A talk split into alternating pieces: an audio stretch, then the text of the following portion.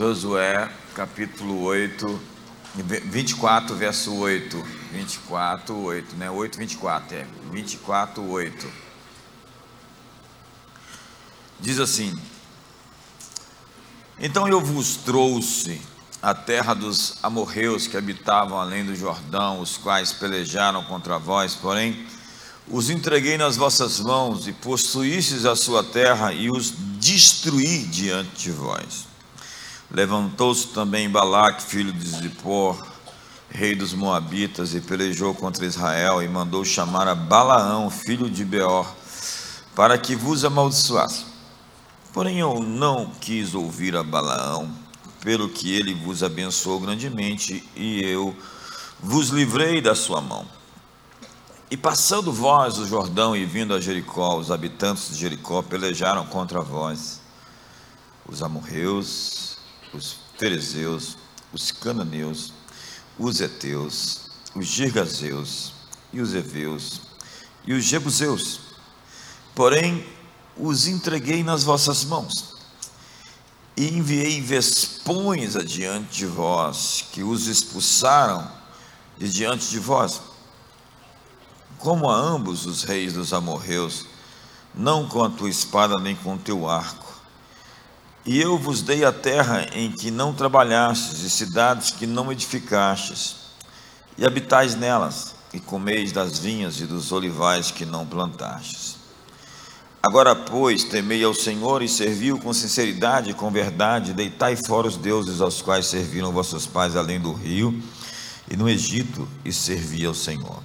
Porém, se vos parece mal aos vossos olhos, servi ao Senhor, escolhei hoje a quem servais, se aos deuses a quem serviram vossos pais, que estavam além do rio, ou aos deuses dos amorreus, em cuja terra habitais. Porém, eu e a minha casa serviremos ao Senhor. Vamos dizer todos: eu e a minha casa serviremos ao Senhor.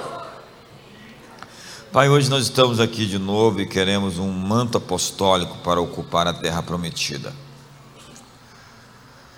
Queremos de fato um revestimento para ser uma igreja fora das quatro paredes.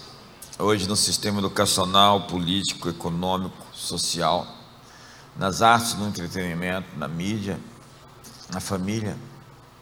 Queremos ser o sal da terra, não o sal da igreja, o sal, o sal do céu, nem a luz da igreja, mas a luz do mundo. E pedimos: venha o teu reino, faça-se aqui na terra como no céu. É a nossa oração. Em nome de Jesus. É, você conhece esses personagens bíblicos? Samua, Salete, Gigeal, Pauti, Gadiel, Gadi, Amiel, Setu, Nabi e Gel? Eles estão na Bíblia mas ninguém sabe quem eles são, porque eles eram covardes. Eles foram os dez espias enviados por Moisés para possuir a terra e que se recusaram. Inventaram desculpas, fizeram interpretação de instruções que receberam. Deus não pediu para eles interpretar a terra, Deus disse: verifique os fatos e traga as informações frias, sem interpretá-las. Ninguém precisa se lembrar deles, porque eles eram covardes.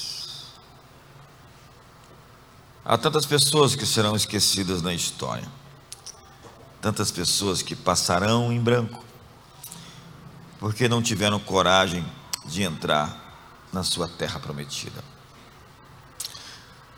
Você sabe por que, que os Estados Unidos se tornou a grande nação na história? Porque nos seus primeiros três séculos a igreja discipulou a nação em todas as esferas. Ela esteve presente em tudo. Essa discussão, esse debate sobre o Estado laico não existia da forma como existe hoje. A emenda sobre liberdade religiosa existia para que não existisse, como na Inglaterra, uma igreja oficial como a anglicana, já que as 13 colônias tinham denominações como igrejas batistas, igrejas presbiterianas, até o catolicismo estava ali em Maryland. E a grande questão é que não se devia ter uma denominação como igreja oficial, como existia a anglicana na Inglaterra.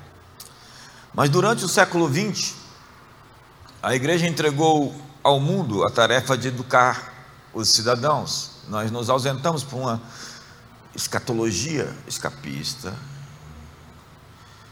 e reduzimos o evangelho a uma fórmula simples de ser salvos. Ser salvos.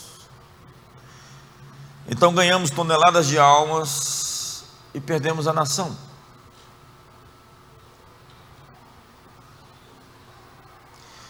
Vishal Mangalwadi escreveu um artigo por que na Suprema Corte Americana não existe nenhum cristão evangélico.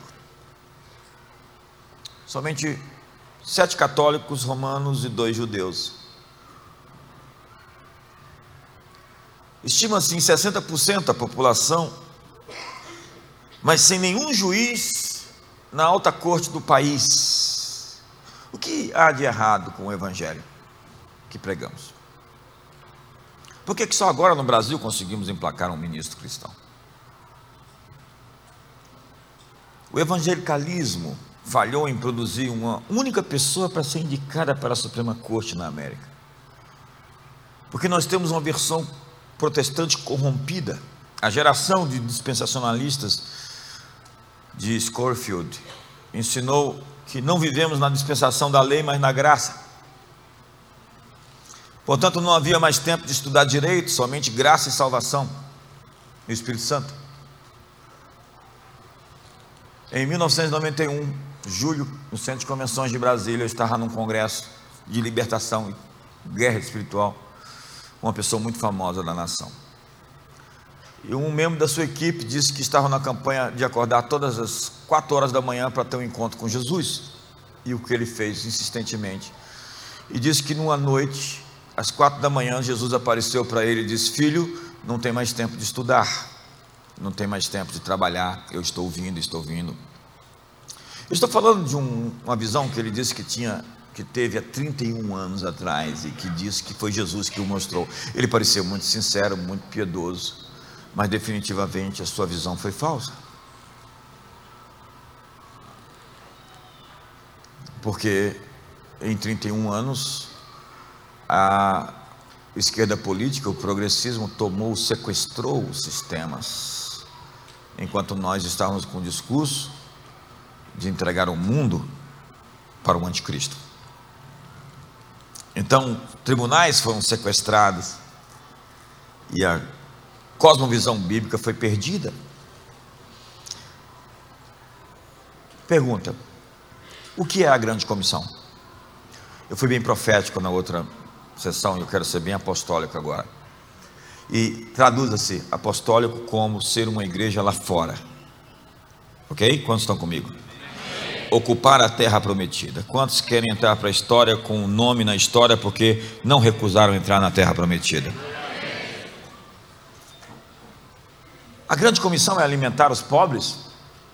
Também, mas não é a essência do que fomos chamados para fazer. Obviamente que vamos fazê-lo, porque sempre tereis os pobres no meio de vós, disse Jesus. A grande comissão é desenvolver pessoas? Também. É impossível você encontrar a igreja, encontrar Jesus e nos tornar um pai melhor, um filho melhor, uma esposa melhor. Se é Jesus que você encontrou, você vai ser um ser humano melhor. E a igreja desenvolve os talentos e as habilidades das pessoas. A grande comissão é levar as pessoas para o céu? Também, se você morrer, eu espero definitivamente que você tenha o seu nome escrito no livro da vida. A grande comissão é trazer justiça social. Toda justiça social, porque não existe justiça do indivíduo, para ter justiça tem que ter dois.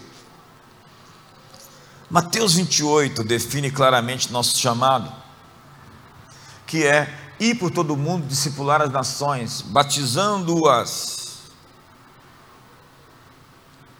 com princípios, com valores, ensinando-os a guardar todas as coisas que eu vos tenho ordenado. Nós não fomos chamados simplesmente para fazer crentes frequenta, frequentadores de igreja, nós somos chamados para fazer discípulos de todas as nações. Mas nós fomos enganados pelo diabo. A Bíblia diz em Apocalipse 19 que Satanás saiu a enganar as nações. Mas para enganar as nações, primeiro ele enganou a igreja. Primeiro com a teologia liberal, em que se dizia que milagres não acontecem mais, que as histórias de Jesus, dos discípulos, os milagres, a ressurreição, Jonas, o peixe, eram contos morais, não histórias verídicas e históricas. Segundo, com a escatologia dispensacionalista, nós temos um problema de eixo, porque muitos de nós nos chamamos de cristãos, mas somos, pensamos como pagãos, pensamos como gregos. Somos, por vezes, helenistas. Alexandre Grande queria uma cultura só no mundo, a cultura dos gregos. Eu conto essa história toda lá no livro Metanoia. Toda não, uma boa parte. E nós adquirimos alguns princípios, como o gnosticismo, que amaldiçoa a matéria, que diz a matéria é má, a matéria é ruim. Então, obviamente que riqueza deve ser ruim, deve ser inferior à pobreza. Daí a gente chamar um pobre de humilde e acreditar que existe nobreza na pobreza, mas nunca foi pregado isso por Jesus, nunca foi pregado isso pelos apóstolos, nunca foi pregado isso em momento nenhum na Bíblia. Não existem votos de pobreza na Bíblia. A única pessoa que Jesus mandou vender tudo e dar para os pobres foi o jovem rico, porque o seu coração estava na riqueza. Mas eu não vou entrar nesse tema. O gnosticismo amaldiçoa a matéria, então a vida conjugal é inferior à vida como um monge solitário, um voto celibatário. Nessa visão, um monge é superior a um homem casado. Lutero foi monge por 10 anos e foi casado com Catarina Vambora. No seu aniversário de um ano de casado, ele disse: Eu aprendi mais sobre caráter em um ano de casado do que em 10 anos como monge. E ele sentencia: A família é a escola do caráter.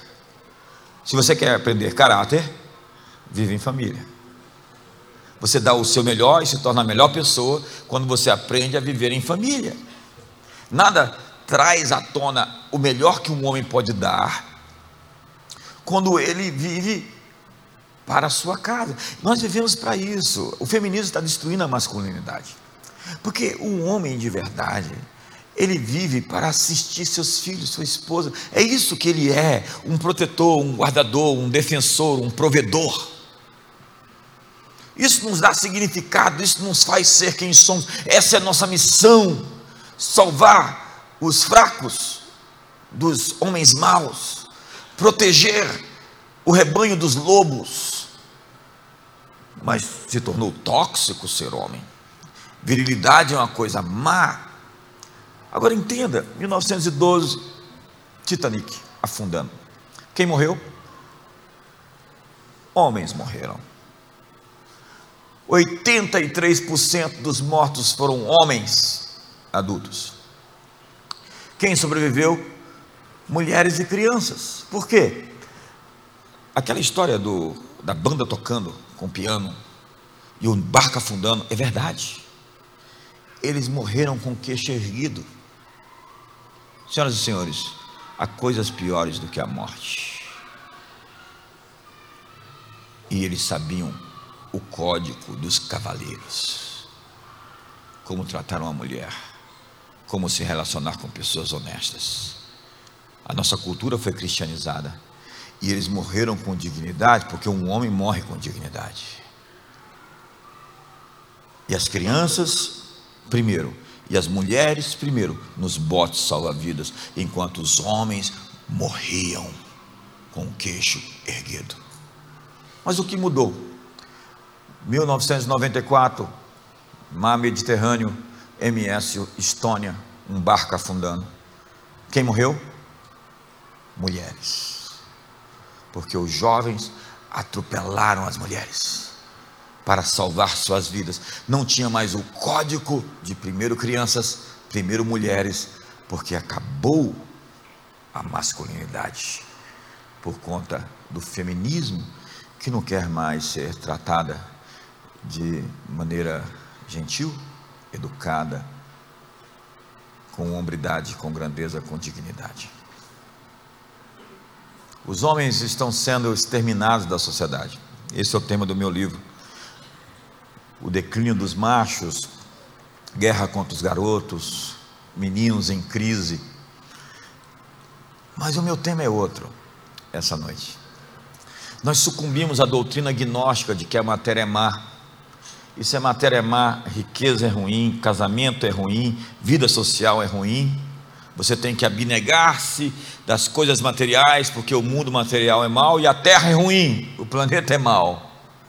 Mas disse Deus que tudo era bom, e tudo é vosso, vós sois de Cristo e Cristo é de Deus. E Paulo disse: e todas as coisas existem por causa de vós. Não, a matéria não é má. Mas a criação foi sujeita à vaidade, voluntariamente, não voluntariamente, mas por causa daquele que a sujeitou. Mas a criação está sendo redimida e todos nós aguardamos a redenção dos nossos próprios corpos, porque o mortal se revestirá da imortalidade, a corrupção da incorruptibilidade. E nós somos uma nova criação. Declinamos diante do fatalismo, onde existe um roldão da história que está nos arrastando rumo a uma vida onde eu não tenho poder para escolher, para decidir. Simplesmente estou sendo levado, não tenho condições de mover o mundo, de transformar a realidade. Não, não, isso é uma mentira, isso é estoico. O maior poder que Deus nos deu foi o poder de decidir. Você pode dizer sim, você pode dizer não.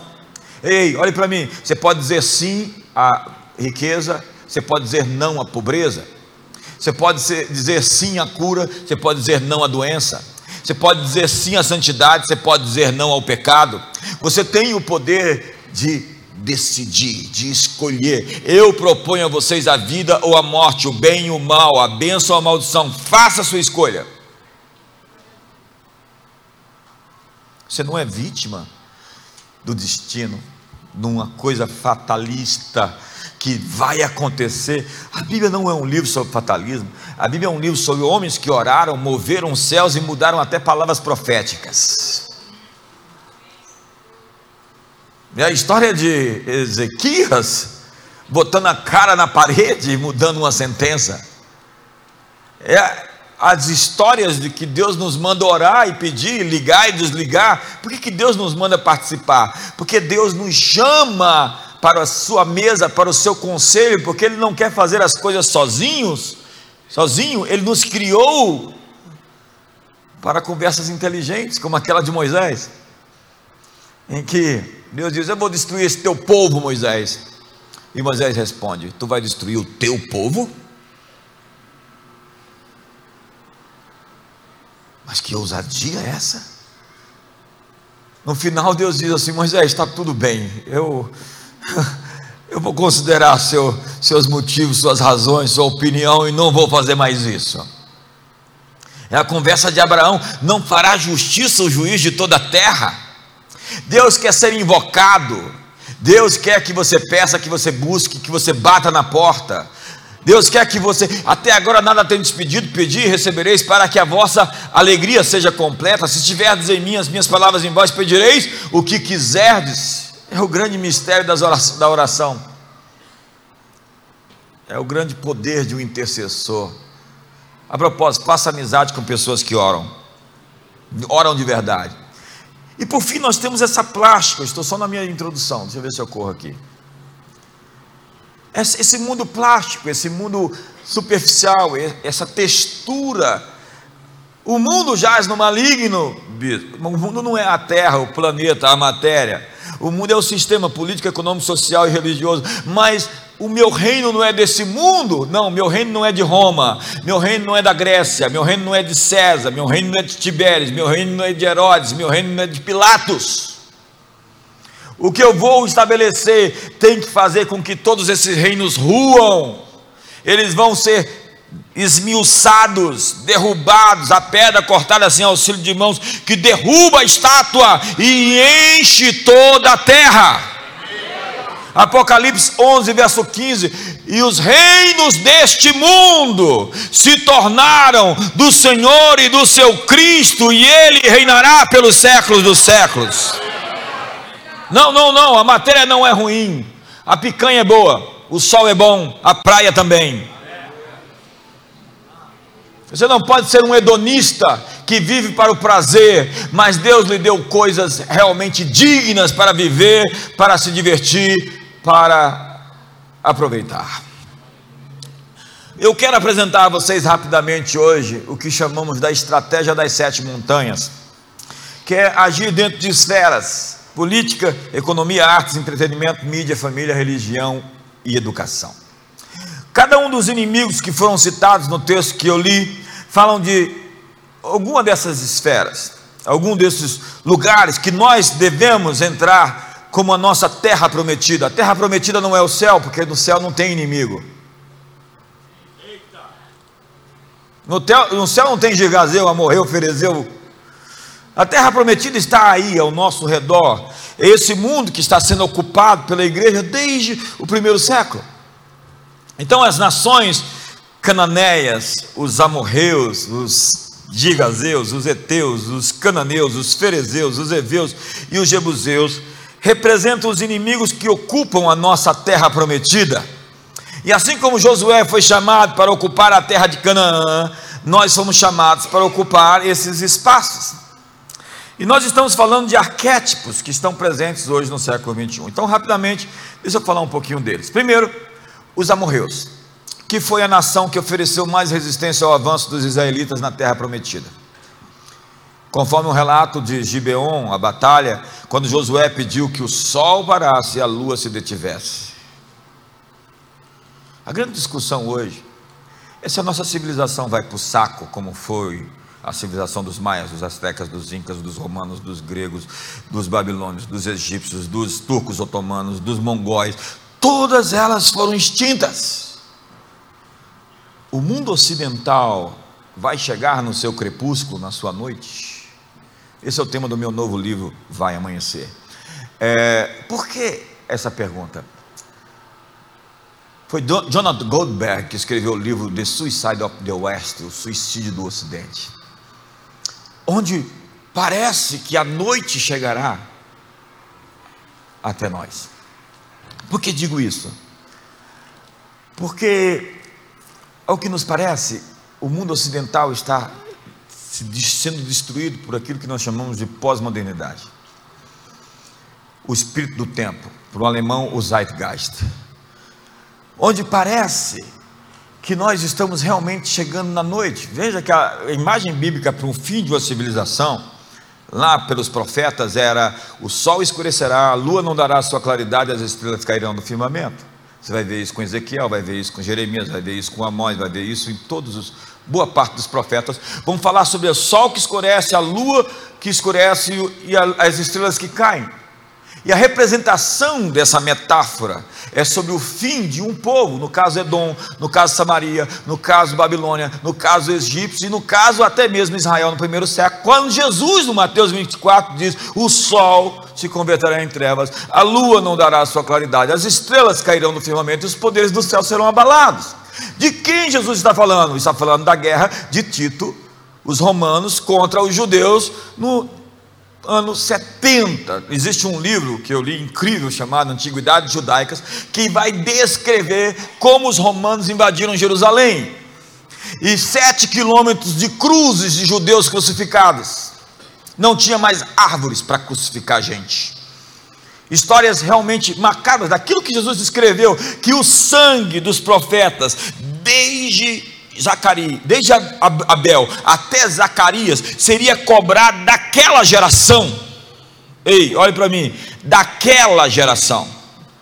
Então, muita coisa que a gente está esperando acontecer, aconteceu naquela invasão dos romanos, quando o templo foi destruído e não ficou pedra sobre pedra que não fosse derrubada. Quantos estão comigo até aqui? Eu não quero ser técnico, muito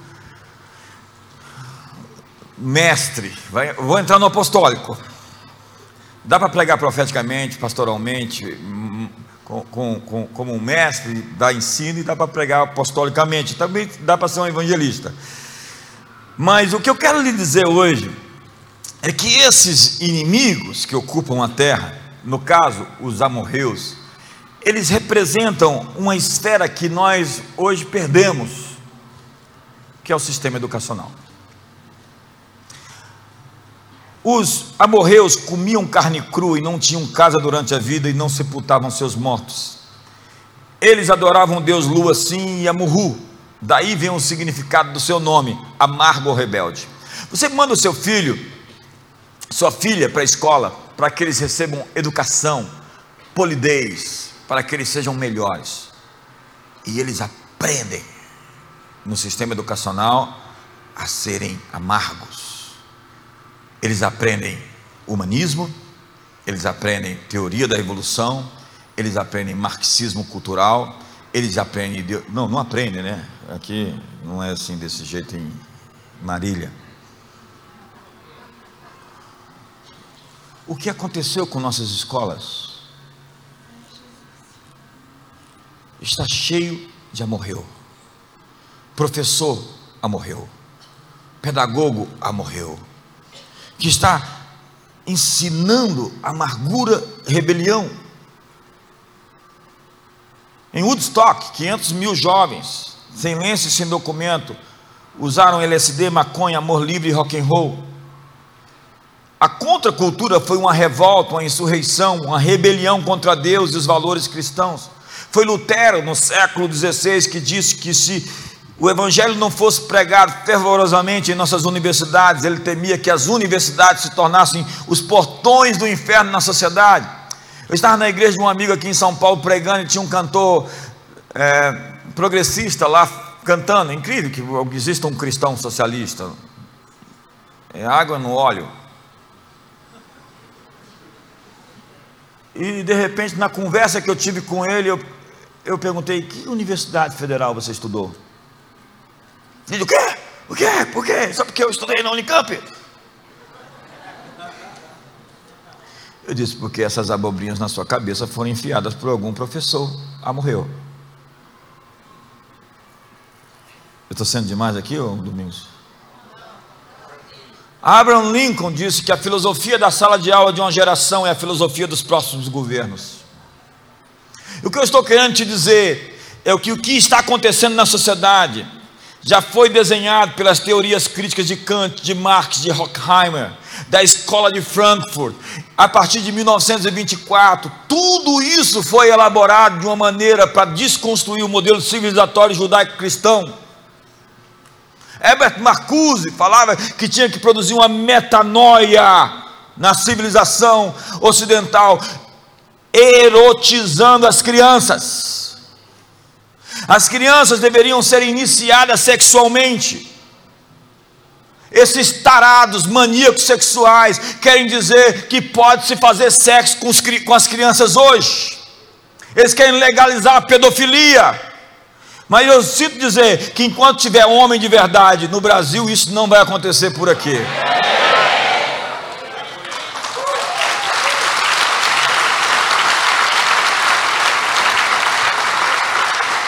Criança se apaixona por criança, mas ela não quer sexo com criança. Faz parte de toda criança se apaixonar pelos amigos. É fácil uma criança ficar apaixonada por outra, é normal isso, mas não é sexo, porque sexo para criança é nojento. Quantos estão comigo aqui? Me ajuda aí, por favor. Está tenso aqui? Eu vou correr, vamos lá. O segundo, vamos, já falei dos amorreus, vamos para os ferezeus. A palavra ferezeu significa rústico, sob paredes e pertencentes a uma, a uma aldeia. Os ferezeus representam uma visão míope, é o crocodilo Dundee de Nova York. Já viu? Aqueles que guardam as tradições. A batalha contra os filisteus é uma guerra de deuses, de ofertas, de altares, de sacerdotes, de templos, uma guerra de adoradores. Você sabe o que forma a cultura de um país, de uma nação, de uma sociedade? A religião. Culto é cultura. As grandes civilizações do mundo não produzem as grandes religiões como uma espécie de subproduto cultural, diz o historiador Christopher Dawson. Em um sentido muito real, as grandes religiões são os fundamentos sobre os quais repousam as grandes civilizações. Foi o pai do método sociológico, Emílio Durkheim, quem disse que a lei vem da moral e a moral vem da religião. De acordo com a moral, ou seja, a religião de um, uma nação, de uma sociedade, as leis, a constituição, os processos legislativos vão ocorrer. Se os nossos deuses são macabros, demoníacos, nós vamos ter leis macabras e demoníacas. Se nós somos uma sociedade com um grande Deus, um eterno Deus, um lindo Deus, nós vamos ter leis justas. Isso será refletido. Aí eles dizem para nós: você não pode legislar a partir dos seus valores cristãos. Ah, mas você pode a partir dos seus valores comunistas, da sua religião secular. Foi Eric Wegelin que escreveu Religiões Políticas. Iluminismo, nazismo, comunismo, socialismo, positivismo são religiões.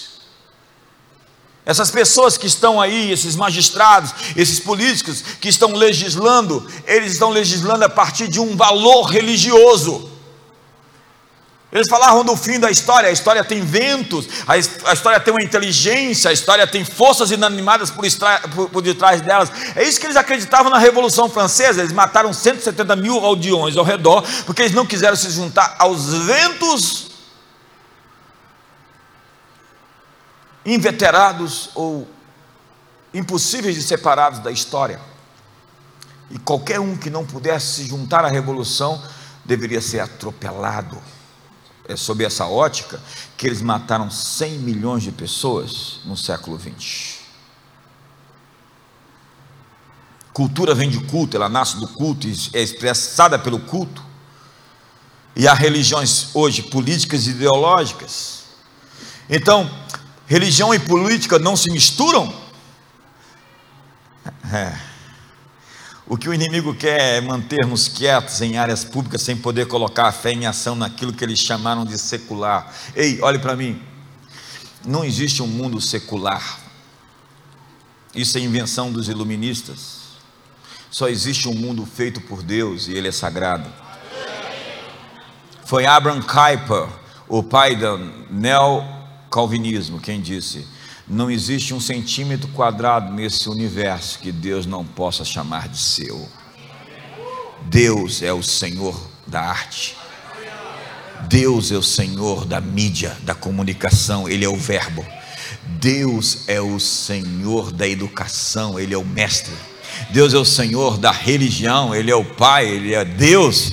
Deus é o Senhor da política, Ele é o Rei dos Reis, o Senhor dos Senhores. Deus é o Senhor da economia, minha é a prata e meu é o ouro. Ah, mas religião e política não se misturam, diz o bispo sul-africano Desmond Tutu. Não há nada mais político do que dizer que a religião não tem nada a ver com a política. Diz o príncipe dos pregadores Charles Spurgeon: somente os tolos acreditam, acreditam que a política e a religião não se discutem. Por isso os ladrões permanecem no poder e os falsos profetas continuam a pregar. Sofisma é o nome disso. Você sabe o que é um jogo WO? WO é quando um time vai jogar e o outro não aparece. Você sabe o que, que o Leviatã quer fazer?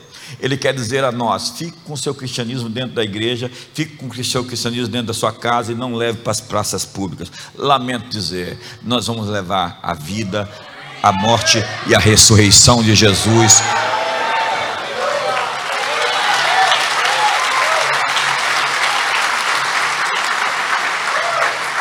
Hoje no final eu vou orar por você para que você seja um agente político cheio do Espírito Santo, que não legisle em causa própria, mas represente os valores do reino de Deus lá nessa esfera. Eu vou orar para que Deus faça você, de você um empresário rico e bem-sucedido para financiar os projetos do reino de Deus que estão sendo capitaneados por essa igreja. Eu vou orar para que você vença os heteus que eram os hititas. Sabe, os hititas foram o único povo que fizeram frente para o Império Egípcio. Eles eram um poderoso império que dominava a tecnologia do ferro, habitavam nas montanhas do sul. Esaú, irmão de Jacó, casou-se com duas mulheres etéias. Eteu significa terror, nome advindo pelo terror causado pelas tribos selvagens dos seus vizinhos. Eteu significa povo que aterroriza ou portadores de más notícias. Esse primeiro inimigo age, age mediante intimidação, ameaças e bravatas, porque a sua especialidade é o pânico, é o pavor. Seu trabalho é assustar, alarmar, tirar a paz. Seu negócio é com assombração, a iminência do mal, a proximidade do caos. São os profetas da morte, os propagadores do caos, os portadores de más notícias, os gurus do colapso, os vacinadores da desordem. Alguém disse que sem esperança no futuro não há energia no presente. N.T. Wright, quando foi escrever um livro sobre o futuro, ele disse: surpreendido pela esperança. Ei, olhe para mim, a nossa mensagem não é o medo, a nossa mensagem é a esperança. Você não lê o livro de Apocalipse assustado e com medo e tremendo. Você lê falando: o cordeiro está vencendo, ele está atropelando os inimigos. O cordeiro liberou as, as pragas, ou ah, os cálices e as trombetas. Elas servem para cumprir uma agenda de exterminar o mal do planeta. O juiz de toda a terra está fazendo justiça agora. Esse ano é um ano que o juiz de toda a terra fará justiça nesse país. Existe uma igreja dizendo: o juiz de toda a terra fará justiça nos tribunais, nas arenas públicas. Os heteus hoje são a mídia. Nós somos bombardeados com notícia ruim todo o tempo. A ideia é deixar você apavorizado, apavorado, aterrorizado. Notícias de guerras, desastres ambientais, colapso econômico, violência nas ruas. E eles insultam a nossa fé. Eles pintam os pastores como sempre gananciosos. HBO agora foi fazer um documentário sobre os pais peregrinos. Eu fui lá em Plymouth Rock, em Massachusetts, ver que lugar lindo, que povo extraordinário. Chegaram no Mayflower. John Winthrop disse: Nós vamos ser postos no alto da colina. O mundo todo vai olhar para nós. Nós somos a nova terra prometida. Só que eles se esqueceram de Deus agora. E eu estou ouvindo muita gente dizendo que é a hora do Brasil assumir esse posto de um farol que vai brilhar para as nações. Mas eles pintaram agora os pais peregrinos como gente gananciosa, avarenta. Isaías 52 diz: Quão formosos são os pés dos que anunciam boas notícias. Ei, o Evangelho é boa notícia. E se você vem na igreja, você vai ouvir a boa nova. O Espírito do Senhor está sobre mim, porque Ele me enviou para pregar boas notícias para você. Enviou-me a curar os quebrantados de coração, a proclamar a libertação aos cativos, a pôr em liberdade os algemados, a pregoar o ano aceitável do Senhor, o dia da vingança do nosso Deus, a consolar os que choram, a pôr sobre os que em Sião estão de luto uma coroa em vez de cinzas, olhos de alegria em vez de pranto, vestes de louvor em vez de espírito angustiado. O tempo não está contra nós, o tempo está em nosso favor. Quanto mais o tempo passa, mais o Deus de paz declara que esmagará a Satanás debaixo dos nossos pés.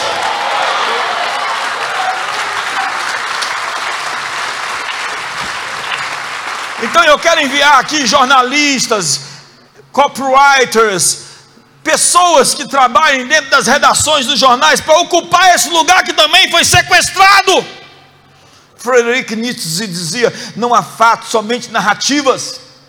O cara pode pegar a informação e transformar em desinformação. Não existe mais seriedade naquilo que está sendo publicado nessas mídias.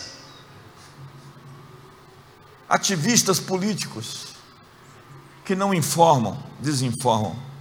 Eu assisti, eu li na verdade o livro do Ian Pacepa, ele foi chefe da KGB de Nicolau Ceausescu ele era um general que disse: Eu estava na mesa quando pintaram o Che Guevara, colocaram a boina e a estrelinha. Eles são criadores de mitos, criadores de história. E ele deserdou, na verdade, ele saiu lá do, do seu país, a Romênia, e ele veio para o, os Estados Unidos, pediu asilo político e trouxe toneladas de informações de como eles influenciavam de maneira mentirosa a agenda do mundo. O próximo inimigo da terra são os filhos de Cã, os cananeus. E eu estou pulando assim, sendo bem rápido, que eu vou terminar o culto só meia-noite, então. Eles eram conhecidos, os cananeus, como idólatras por seus terríveis rituais pagãos. Na literatura antiga, cananeus e ladrões são frequentemente associados. Em seu livro Os Fenícios, Herhard Herm faz referência aos cananeus como comerciantes que falsificavam seus produtos. Eles ainda tinham tráfico de seres humanos. Cananeu, etimologicamente, significa negociante, o negociador. É o sujeito que faz qualquer coisa por mais alguns centavos de lucro. Quantos conhecem um negociador assim, implacável? Chega para ele amanhã ou essa semana e fala: O bispo estava falando de você lá no culto. Cananeu.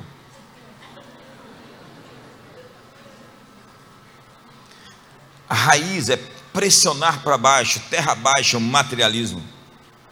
Eles querem monopolizar o dinheiro.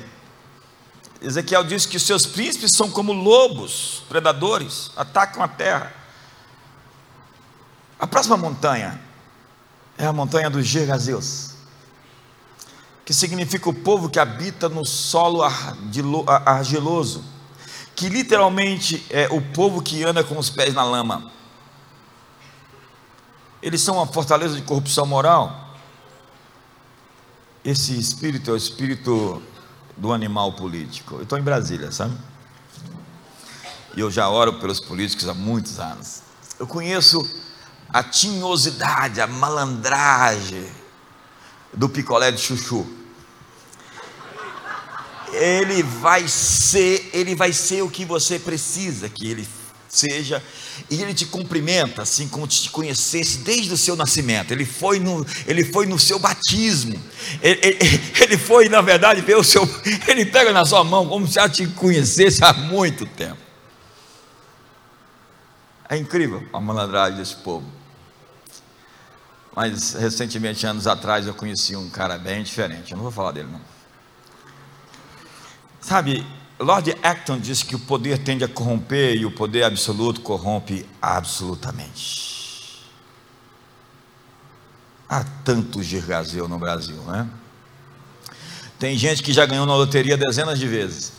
É o frentista que põe solvente na gasolina, o caixa que erra o troco, o dono da mercearia que desregula a balança, o funcionário público que discretamente cria dificuldade para vender facilidade. É a lei do gentinho, a lei do Gerson, a lei da malandragem. É o sujeito que foi lá, comprou um maço de cigarro e estava escrito fumar causa impotência sexual. Então ele voltou lá no caixa e falou: Ei, você não tem um daqueles maços aqui que só dá câncer?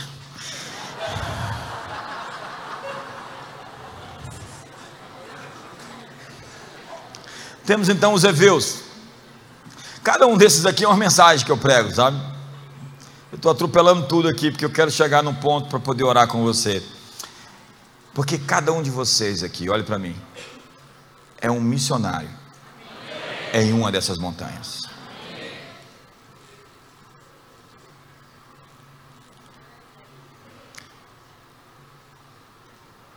Os Eveus é o povo que habita numa terra sem muros. Deu para entender?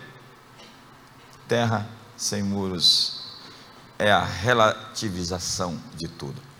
Tem um maluco de pedra chamado Michel Foucault, adorado pelos esquerdinhos.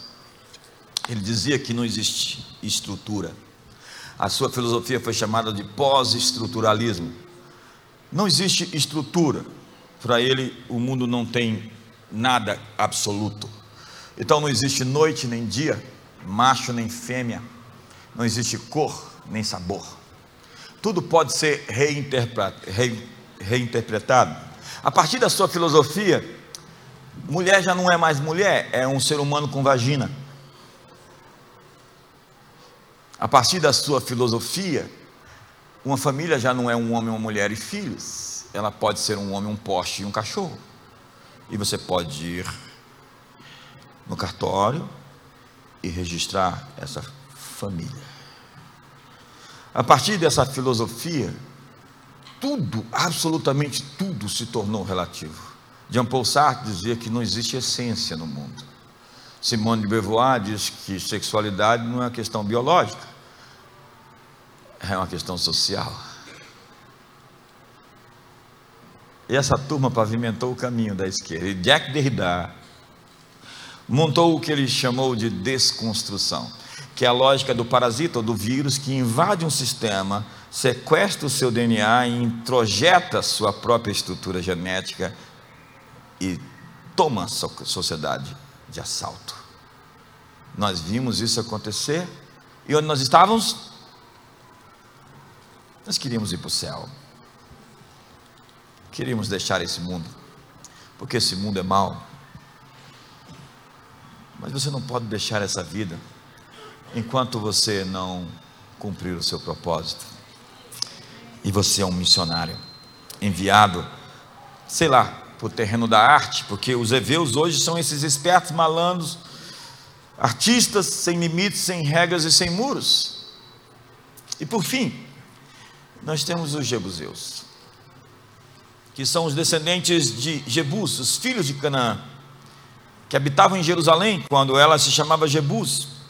E eles resistiram aos ataques de Josué e seus exércitos. Somente mais tarde, somente com Davi, é que Jebuseus, Jebus foi conquistada e se tornou a capital do reino de Israel. A área conquistada por Davi tem o formato de uma pisada com cerca de 380 metros. Se você pegar uma fotografia de satélite, a região é uma pegada de um pé. Então, Jebuseu significa terra pisada, ou simplesmente rejeição. Olhe para mim, eu estou encerrando daqui a pouco. A necessidade mais profunda do ser humano é ser amado. As pessoas estão em busca de aceitação. Você vê esses personagens na internet, esses influencers, eles querem seus minutos de fama. E você aprende amor ou rejeição dentro de casa. É na família que você aprende que você é importante. Ou não, que você é desprezível. John Eldrick escreveu um livro, A Grande Jornada Masculina. Ele fala das seis fases da masculinidade. A primeira delas é o menino, o garoto amado. Quando você é amado pelo seu pai, tem a afirmação dele, você sai para o mundo e você não mendiga a aceitação de ninguém, você não vai usar droga para poder satisfazer o grupo onde exige-se que você o faça. Você não vai beijar da boca da menina, porque hoje a moda nas escolas é o trisal, beija a boca da menina, beija a boca do garoto, e é assim que o sistema educacional está mantendo as suas regras para que as pessoas tenham aceitação social. Lembra de Daniel? Lembra de Misael? De Ananias? De Azarias? Eles entraram na Babilônia e eles tinham um berço. E o que eles fizeram? Viraram a Babilônia de cabeça para cima. Quatro rapazes que estudavam na escola feitiçaria, bruxaria, magia negra, não sei o que eram as disciplinas da Babilônia, fizeram a Babilônia sacudir. E o Nabucodonosor confessou a Deus como o único Senhor. E o rei Dario estava jejuando na porta da, da cova dos leões. E o rei Ciro pagou o templo, a construção do templo. Passa rei, passa rei, passa rei. E está lá Daniel. Daniel entra num quarto de oração e ele sozinho move o céu e principados se colidem, Grécia contra Pérsia, e ele agita o mundo espiritual, um homem. Um homem. Um homem com berço. Um homem que se sente amado. Não sai por aí tentando mendigar ou vampirar amor das pessoas. Quando Jesus foi para o deserto, ser sentado por diabo, ele ouviu a seguinte declaração minutos antes: Você é o meu filho, em quem eu tenho o meu prazer. Você é o meu filho, em quem eu me comprazo. Pais, não perca o coração dos seus filhos. Digam para eles o quanto eles são importantes. Diga o quanto eles são valiosos. Diga o quanto eles são amados. Porque se na família eles recebem amor, eles não vão de forma nenhuma negociar os padrões e os princípios deles lá fora. Mas o que nós temos? Nós temos o pai que abandona a família e causa um estrago sem mensuração. É por isso que Deus diz: Eu odeio o repúdio. Você sabe quem são os ateus modernos? Ateus modernos não descreem em Deus, eles odeiam Deus. Christoph Hitchens é um dos grandes, foi um dos grandes apologistas do ateísmo no mundo, que fez diversos debates, inclusive com Dinesh de Souza. Ele odiava Deus porque a mãe dele, quando ele tinha seis anos, abandonou a família, o pai e os filhos, para fugir com o pastor da igreja. E depois daquilo ele cresceu e odiou Deus e a igreja o resto da sua vida. Ele não era um cara que não acreditava em Deus, ele era um cara que odiava Deus e tudo aquilo que o representasse. E ele morreu desse jeito. A rejeição é uma bagagem pesada. O rapaz vai atrás de sexo com muitas meninas para provar que tem valor, que é aceito. É uma questão de provar para si mesmo que é amado. Garotos têm modelos sexuais pervertidos. Meninas buscam amor, aceitação nos motéis, no peito de um homem, porque não tem um homem em casa, um pai. A grande tragédia da sociedade é a morte do casamento, a dissolução da família. Eu enviarei o espírito do meu servo Elias para restaurar o coração do pai ao filho, o coração do filho ao pai, para que eu não venha ferir a terra com aniquilação, é a palavra. O deus dos jebuseus era Baal. E Baal tinha várias versões para cada nação. Baal significa mestre, proprietário, dono, senhor. Era o deus da fertilidade, o deus do sol, o deus da chuva. E Moloch era abominação que exigia sacrifícios humanos. Você vai até em Israel hoje, tem ali o Vale dos Filhos de Inon, o Vale dos Filhos de Tofete, onde se jogava o lixo e onde se sacrificavam onde o rei Manafés fez passar os seus filhos no fogo, crianças eram jogadas dentro de uma fornalha de fogo e os tambores tocavam para afogar seus gritos. Centenas de crianças eram sacrificadas ao deus Moloque. Você sabe quantas crianças são sacrificadas hoje? Os chamados moleques. Era o nome que eles chamavam Moloque. Mas Israel trocou o nome de Moleque para Moloque, porque eles nunca iam chamar um deus pagão de rei, e é isso que significa Moleque. Os moleques são meninos órfãos de pai. Eles não têm referencial. Warren Farrell escreveu um livro chamado Guerra, ou melhor, Meninos em Crise. E ele diz que a primeira dor de um garoto é a falta de um referencial masculino. Você sabe o que, que é os centros, as prisões hoje nos Estados Unidos, no Brasil? São centros de internação, de prisão de garotos sem pai.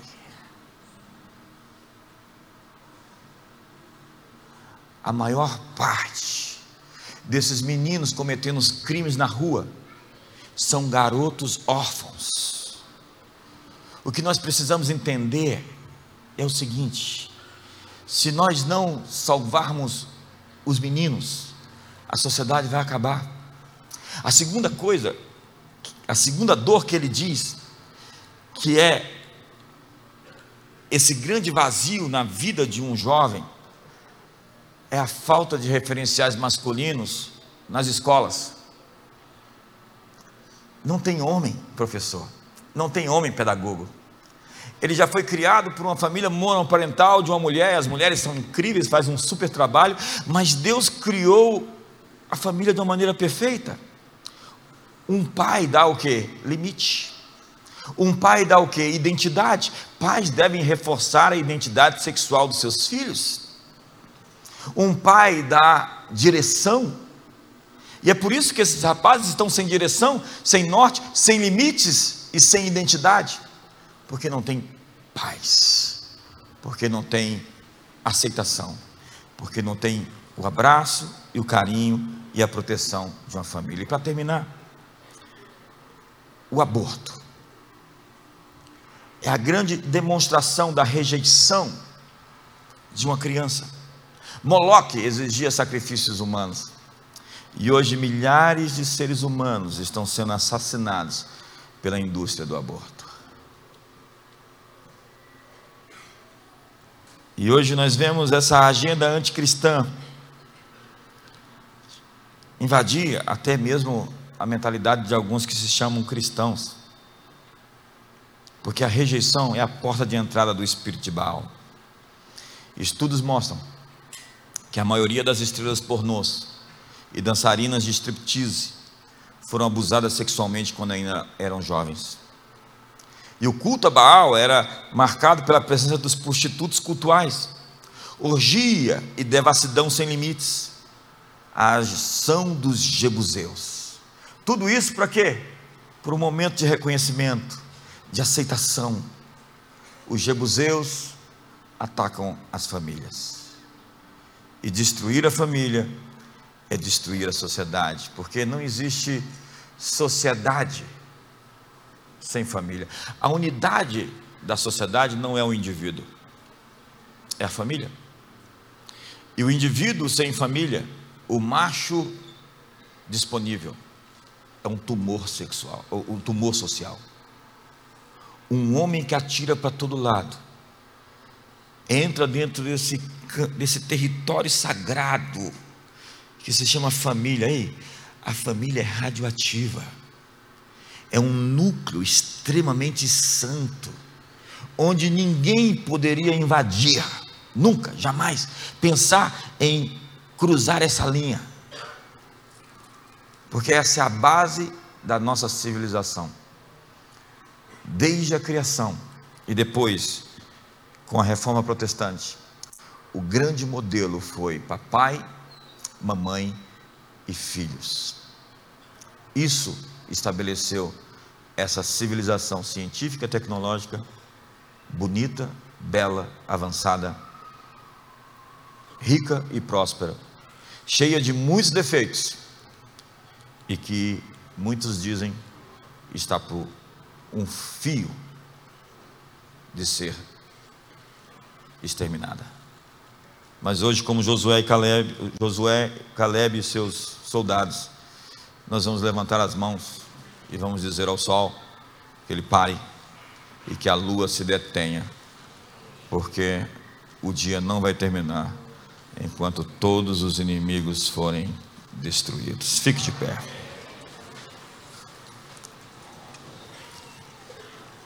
Diz a Bíblia que haverá um tempo em que o menor entre eles será como Davi. Zacarias diz isso. O mais fraco será como um exército de mil. Isaí, é, Salmo 110, verso 3 diz que no útero da noite, na hora mais escura, vai emergir um exército ungido com o orvalho da sua juventude. Você sabe o que eu vejo? Eu vejo uma geração que está surgindo de gente bem diferente de tudo aquilo que a gente já imaginou fosse possível. A natureza de Deus é terminar melhor do que começou. Foi Salomão quem disse: Quem é essa formosa como a lua, resplandecente como o sol e formidável como um exército em bandeiras? Foi o, prof... foi o apóstolo João quem disse que viu a noiva se adornando para o encontro. A igreja que Jesus vem encontrar não é uma menina manchada, poluída, imatura. O cabeça vem buscar um corpo em proporção à cabeça.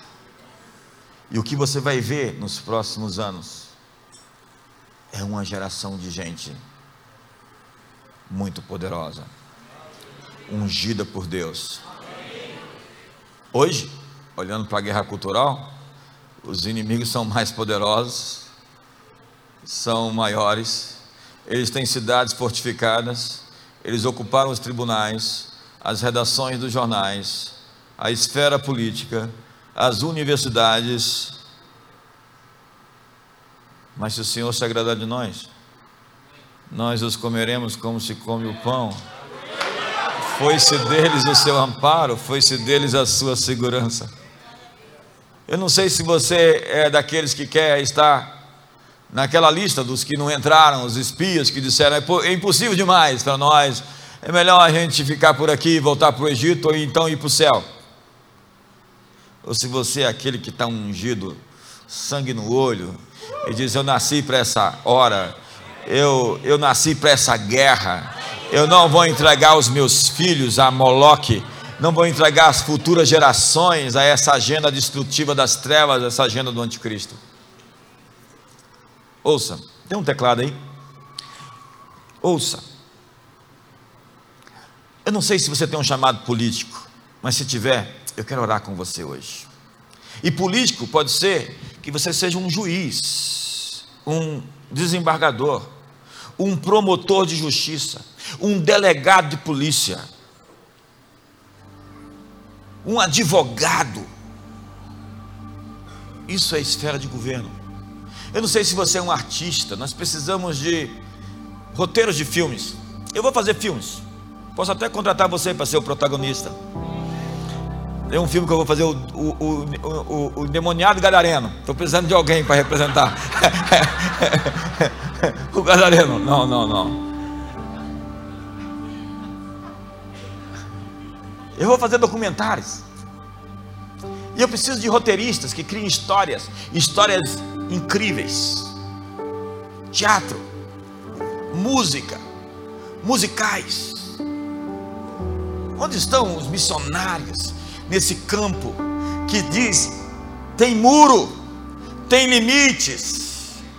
Porque o que transpassa um muro, uma cobra morderá, quem cava uma cova, nela cairá. Onde estão aqui os empresários que vão ganhar dinheiro, mas que não vai ser para ostentação, que não vai ser, porque eu já ungi, eu tenho um manto, uma graça apostólica de Deus de botar a mão sobre o povo e o povo fazer acontecer. Falei, ó, você vai ser rico. Eu estou declarando que você vai ser rico. Eu já falei isso para alguns e eles ficaram ricos. E alguns ficaram ricos e foram embora e não voltaram. eu já ungi político, deputado, e é um terreno tão argiloso, tão, tão movediço esse terreno político. Só gente que ora três vezes por dia, como Daniel, vai resistir uma vida na Babilônia. Eu até admiro quem tem coragem de ir para esse ambiente político, porque o fogo é quente. E tem muita gente que eu vi derreter, que foi lá como missionário de Jesus e se juntou com a concorrência. Eu quero orar por você, jovem universitário. Você hoje é o nosso missionário da Igreja Batista de Marília. Lá na universidade, como é que é o nome dela? Na faculdade, como é que é o nome dela? Aí você vai chegar, eu sou um missionário aqui, entendeu? E eu vim aqui como Daniel e não tem fornalha quente, não. Nós vamos, nós temos o quarto homem na fornalha. E não tem cova de leão, não. Vocês vão ver esses reitores, esses poderosos, esses professores se dobrar diante do Rei dos Reis e do Senhor dos Senhores. Nós viemos aqui tocar fogo no arraial do inimigo.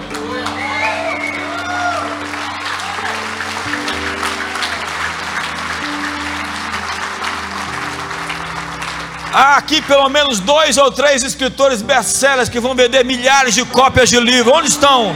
Onde estão? Quem sabe? Há, há missionários aqui para o ambiente das redações dos jornais. Gente que vai chegar com a verdade, a verdade dos fatos. Quem sabe Deus vai te dar uma mídia poderosa, vai te fazer uma influência no YouTube. Você vai ter milhares de seguidores, vai poder fazer, ter a sua própria plataforma, vai falar a verdade de Deus e não o colunho dos consórcios da imprensa, que já decidiram até quem vai ganhar a eleição, mas Deus está rindo deles. Deus está rindo deles. Você sabe, você sabe com quem eles não combinaram? Ei, você sabe com quem eles não combinaram? Eles não combinaram com a pessoa mais importante. Eles não combinaram com o Senhor. Eles não combinaram com Jesus.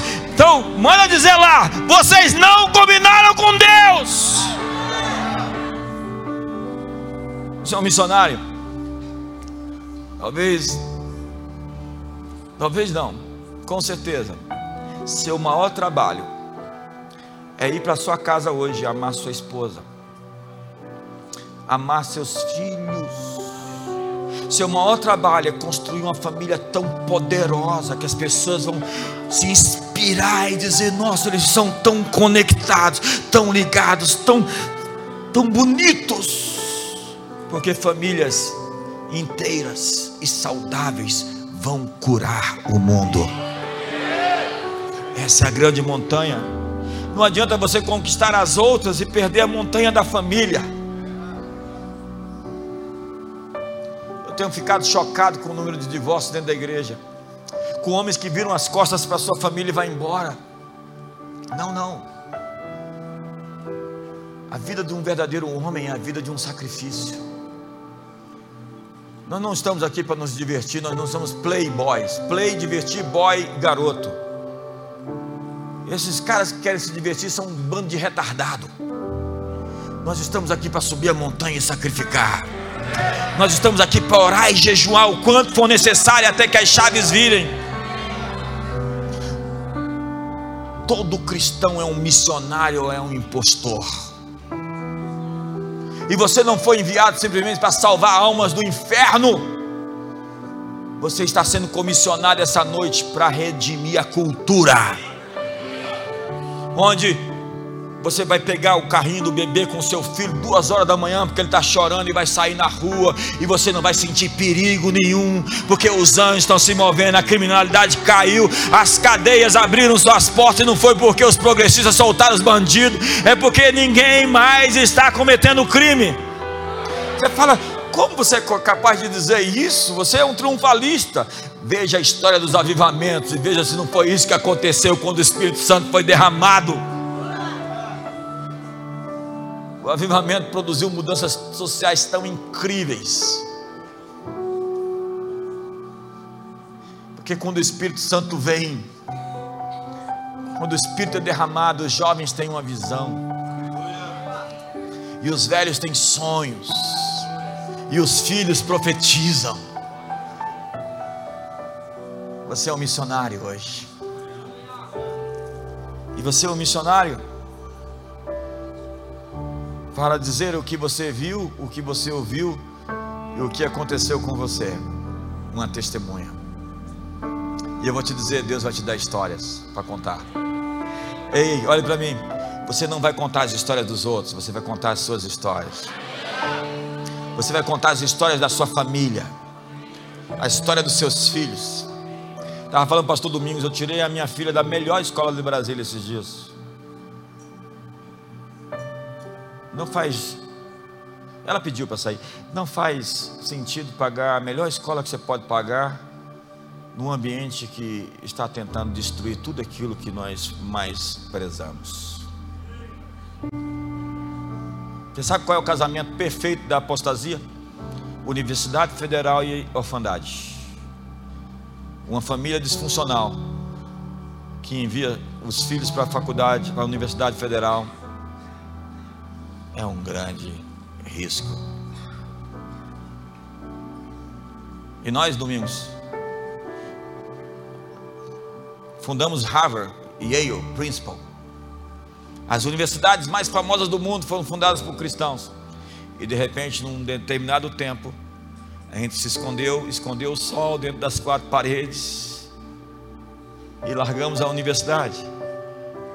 E largamos os filmes. Você sabe quem foi o primeiro filme, longa-metragem, O Exército da Salvação, quem produziu. Sabe qual foi o primeiro best-seller? Um cristão escreveu.